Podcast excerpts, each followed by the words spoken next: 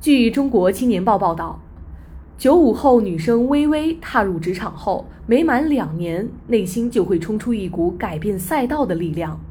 每一次努力挑战自我，仿佛是为了解锁更多挑战，一刻不停。舒适区通常指一个人所表现的心理状态和习惯性的行为模式，人会在这种状态或模式中感到舒适。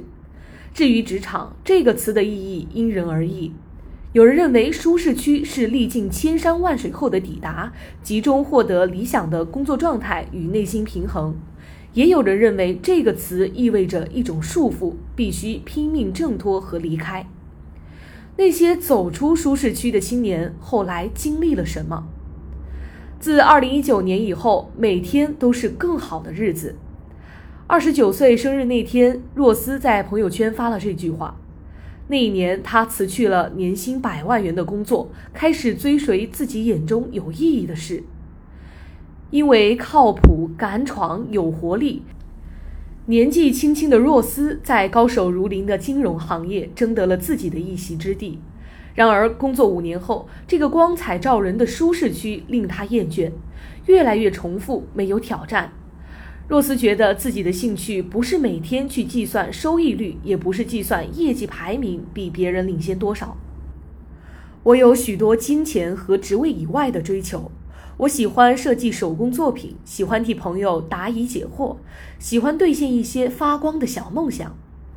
与若斯不同，微微跳出舒适区，并非因为重复和厌倦。进入一家文创公司后，他负责渠道传播，被上司看中潜力，调去市场部门负责品牌。在同一公司转道后，两年来也做得顺风顺水。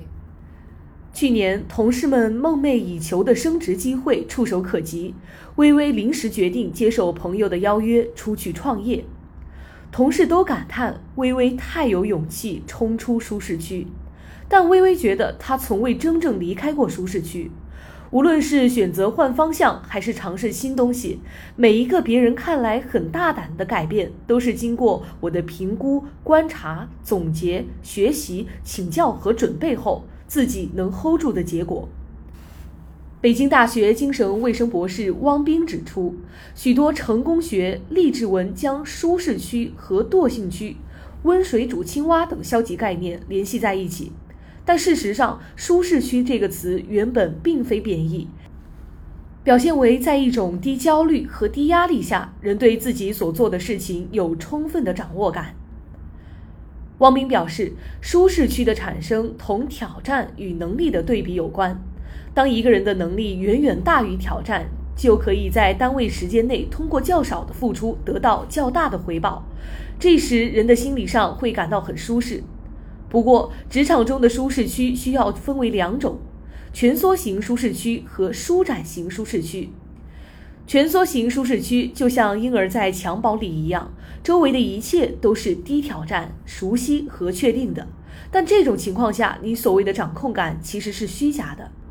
而舒展型舒适区才是真正的自在。你有信心面对各种不确定的因素，在这里你可以发展自我、实现自我。你的舒适来自于对自身能力的信心，不完全依赖于外界。汪斌指出。微微和若思原先的环境就属于舒展型舒适区，他们都是会因为压力而变得兴奋的人。这一类人相对更容易，也更愿意走出职场舒适区，挑战新领域。遭遇当头一棒怎么办？微微做过文案工作，参与主办过各种活动，但从来没有谈商务合作的体验。加入朋友的创业团队后，他的职务是商务总监，这意味着一切要从头开始。起初他干劲十足，从前不会的东西，现在慢慢学就行。但很快意识到市场竞争激烈，整个团队对他的期待也不是从头学习，而是能给团队迅速带来收益。与此同时，微微不仅要立竿见影取得成绩，还得殚精竭虑迎合团队其他成员的需求。艰难熬过了半年后，微微感到意难平，最终选择辞职。这一段飞出舒适区的经历结果不佳，但微微没有丧气。这半年就当自己交学费学本事了。今年三十岁的男生李小车在国企工作长达十年，自认为已经摸透行业属性，应该去外面的世界看一看。李小车跳槽去了互联网公司，立即迎来半年转正期的严峻考验。前同事和朋友们都评论我是很会说话的人，social 小天才。现在到了互联网公司，我反而成了最不会说话的人。原先一切的话语体系、思维方式、为人处事哲学，都在互联网大厂被推翻了。半年转正期，他过得胆战心惊。焦虑过后，李小车心生感悟：很多人自以为的舒适区，可能只是运气好，并未等同你已具备了该职业的最高技能和水准。也许你没有完全挖掘自己的潜能，并发现自己的缺陷。在汪斌看来，当我们思考职场舒适感时，要先考虑自身能力和挑战的匹配度。究竟是你的能力可以游刃有余地应对挑战，还是环境给了你这样的错觉？以自然界为例，如果我一开始在较小的生态环境中找到了自己的生态位，能占据这个生态位，是因为这里物种没有那么多，生存竞争没有那么激烈。但是，当我被移植到竞争更激烈或更大的生态系统中时，要成功锁定一个生态位，所要迎接的挑战和与之匹配的能力输出就会很不一样。微微与李小车都在走出舒适区后遭遇不舒服的状态，但汪斌肯定了他们的积极心态。如果把不舒适理解为失败，你就将会把这种选择理解为彻底的挫败。并且认为这样的结果只能证明自己错了，这是固定性思维的人的想法。但是，具备成长型思维的人会把不舒服的状态当做一种练习，把失败当做一种反馈，从负面的失败体验中找寻正面的人生经验。汪斌将这称为拉伸区。你在做身体拉伸训练的时候，肯定不太舒服，但是拉伸会提升你的柔韧性。这与我们应对挑战的过程是一样的，但是也要保持对自身的察觉，警惕过度拉伸带来运动损伤。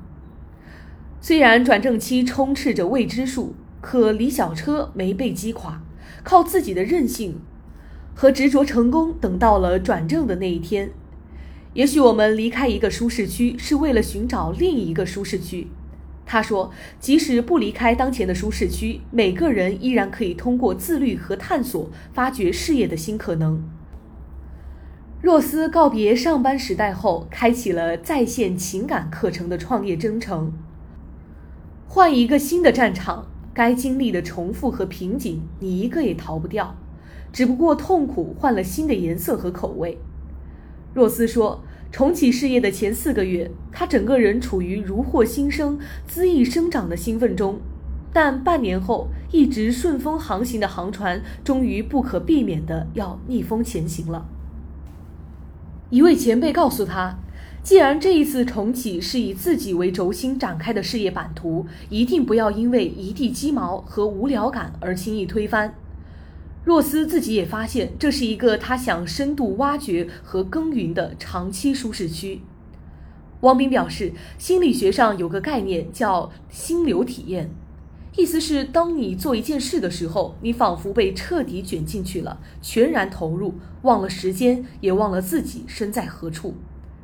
心流体验在什么时候容易出现？打个比方，假如我们试图摘下挂在树枝上的果子，如果随手就能够着，我们不会有多激动，蹦几蹦就够到了，就很有成就感。但如果蹦了半天，我们仍然够不到，就会很挫败。拼命一下能成功的状态吸引我们投入其中，但汪斌指出，这也随之开启了新一轮的循环。当你的能力不断增强，变得和挑战匹配了。你开始游刃有余，但是在下一步的能力可能会超过岗位的要求或者岗位提供的挑战，你又会掉入舒适区，掌控感进而可能演变为无聊感。从成长的角度走出舒适区，主要与两件事有关：第一个是补你的短板，第二个是增强你的优势。第二个远比第一个重要得多。因为走出舒适区是为了更好的做自己。能定义一个人的，往往是他独一无二的价值，而不是问题。汪斌认为，当我们在新疆域探索遇到负面情绪时，要有基本的自我判断，以及确认这份工作对于自己的意义。在汪斌眼中，冒险和舒适区的关系不是对立的，哪怕你做的工作是一成不变的。每天也要以不一样的方式来做这份工作，或者让业务水平变得精进。走出舒适区是一种成长，留在舒适区，我们也可以冒险，挑战自我。这就像有人健身的方式是铁人三项，有人只是下楼散步。找到适合你的成长路径最重要。很多人对舒适区的理解是拿鞭子抽自己，我并不认同。我们确实需要时不时推自己一把，但如果一直拿鞭子抽着自己往前走，而不是找到自己想要去的地方，不符合你的优势、热情或梦想，那你要去的地方不仅不是舒适区，还可能离你真正想去的越来越远。感谢收听《羊城晚报广东头条》，我是主播润言。